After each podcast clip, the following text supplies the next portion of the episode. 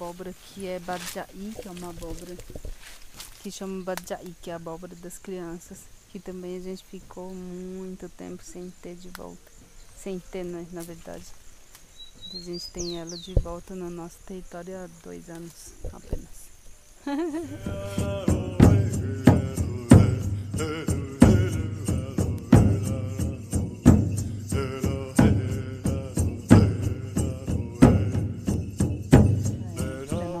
Geral Potamiri, em Guarani.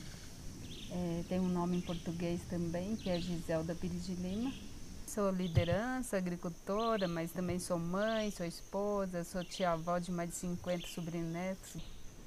Faço parte de um grupo é, de Guarani, né, do povo Guarani-Mbá, de pessoas que de algum tempo vem desenvolvendo o trabalho é, de resgatar, de fortalecer um dos aspectos da cultura guarani, que é muito importante, que é a questão da alimentação tradicional, né?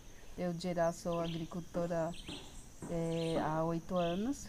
É, quando eu saí da escola, quando eu me desvinculei dessa vida de professora, pude me dedicar muito firmemente por esse trabalho que é muito significativo para vários aspectos. O, o, o, significado de alimentar o seu corpo e alimentar seu espírito guarani, o significado de agregar pessoas em idades diferentes quando você está trabalhando na roça, o significado do sagrado, né? Então pensar a terra que te alimenta, que te acolhe, que te dá casa, comida, água, tudo isso se fortalece e também tem a questão da lua, tem a questão do espaço que você tem que escolher para tipos diferentes de, de comidinhas, né? Como milho, por exemplo.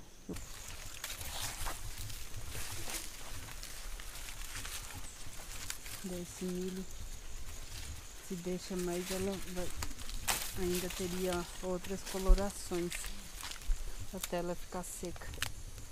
Mas na, nessa mesma espiga temos roxinho, temos o mais amarelinho, branquinho. E ela tirada do pé assim na hora. É muito docinho. E uma das nossas formas de, de fortalecer a cultura guarani, de fortalecer o nosso modo de ser guarani, foi justamente de caminhar na roça, de caminhar no mato, de ter contato com, a, com as sementes então a gente buscou muitas sementes já perdidas nesse território em outras aldeias guarani, na, no Rio Grande do Sul, no Paraná, Santa Catarina, Rio de Janeiro, e possibilitou as idas nas feiras que fez a gente ter contatos com os agricultores orgânicos de Uruá, não indígenas, que quando souberam que tinha Guarani né, nas feiras, nos procuravam para devolver sementes que a 15 ou 20 anos atrás havia pegado com Guarani em alguma região. E aí então a gente vive hoje num território de duas aldeias apenas com 26 hectares, hoje quase com 16 mil hectares. É, e a gente tem essa concepção muito forte assim de que devemos respeitar e, e trabalhar e, e plantar aquilo que a gente vai comer respeitando a natureza. E aí, então, mesmo depois de duas aldeias pequenininhas, perdendo tudo, e de repente a gente tem essa área gigantesca, nenhuma, nenhuma liderança, nenhum líder guarani é, projetou ou pensou em, em, em, em, plantar de uma forma desrespeitosa nesse território para comercialização, por exemplo. A gente planta aquilo que é para nós mesmos, assim, o suficiente para nós, para para continuar respeitando essa concepção dos Guarani em relação ao nosso modo de ser, que quanto mais você tem, você vai estar tá tirando de outras pessoas e você vai estar tá desrespeitando a natureza. Então você tem que ficar na, no, num espaço, numa vida, numa concepção, numa realidade de ter somente o suficiente. E aí, então tudo que a gente plantou até hoje, tudo que a gente planta até hoje é só para ter para nós mesmos, assim, não conseguimos elaborar nada para o mercado de, de, de assim, para vender, né, para comercializar. E aí, então, esse, é, essa aldeia Calipetri, que a gente está aqui hoje, onde eu tô, onde eu moro há oito anos, A gente recuperou mais de 50 tipos de batata doce, é, mais de nove tipos de milho guarani. Temos bastante é, árvores frutíferas nativas que plantamos desde que chegamos aqui. Feijãozinho, tem feijão preto, feijão vermelho. Daí milho tem de colorações diversificados também. Tem mandioca. Palmito de Ussara, é, Cambuci, que muita gente já não conhece muito. Ah, a, a araçá, que é uma planta também que alimenta, assim como Jussara, assim como o cambuci, muitos animais da Mata Atlântica, né? Então plantamos uma grande parte pensando para alimentação dos próprios bichos que moram em nosso torno, né, no nosso território, e uma outra parte para nós mesmos. Mas ainda assim dividimos, viu?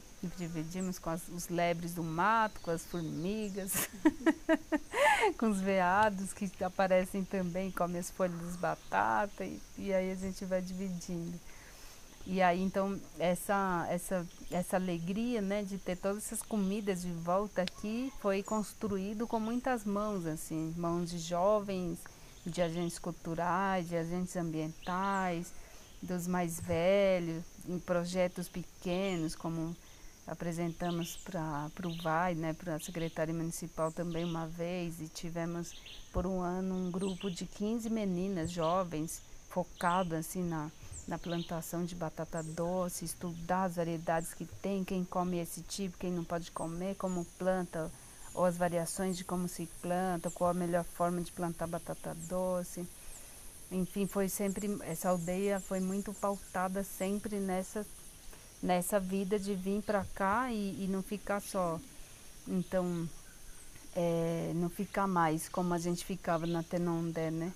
Tendo área, tendo terra e ficar só fazendo compra no mercado, mas então de buscar esse no, nosso modo de ser, que pela cultura guarani tradicionalmente sempre foi de muito plantio mesmo, né? Agricultores mesmo. E aí então a gente fortaleceu bastante essa cultura, esse aspecto cultural da área do plantio, assim, né?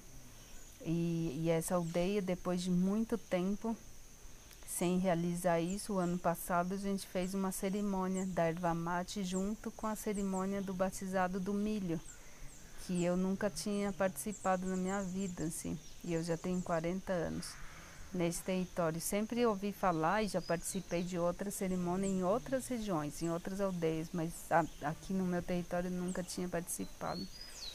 E foi a primeira vez e foi lindo e a gente tem os milhos que passaram por esse processo de batizado que vai para casa de reza, vai para dança, vai para canto.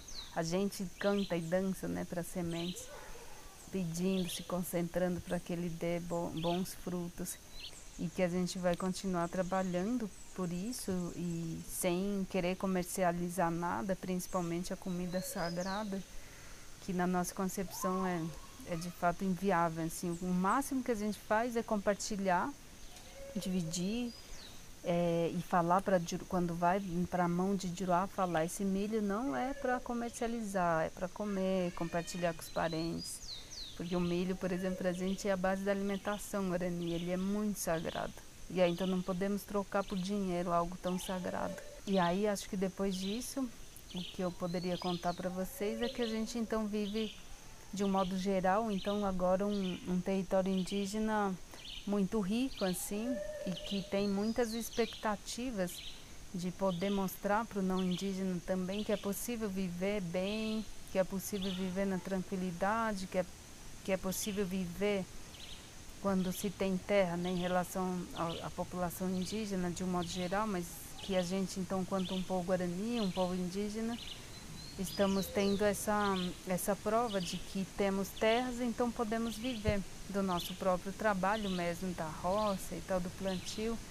E que se a gente acordar um dia e querer uma macarronada, pode ser por uma mera opção, assim, mas não porque não tem o que é seu de verdade, sem veneno e que o seu que é sagrado, assim. Tudo isso fortalece bastante esse essa nossa vontade, o nosso desejo de continuar sendo Guarani.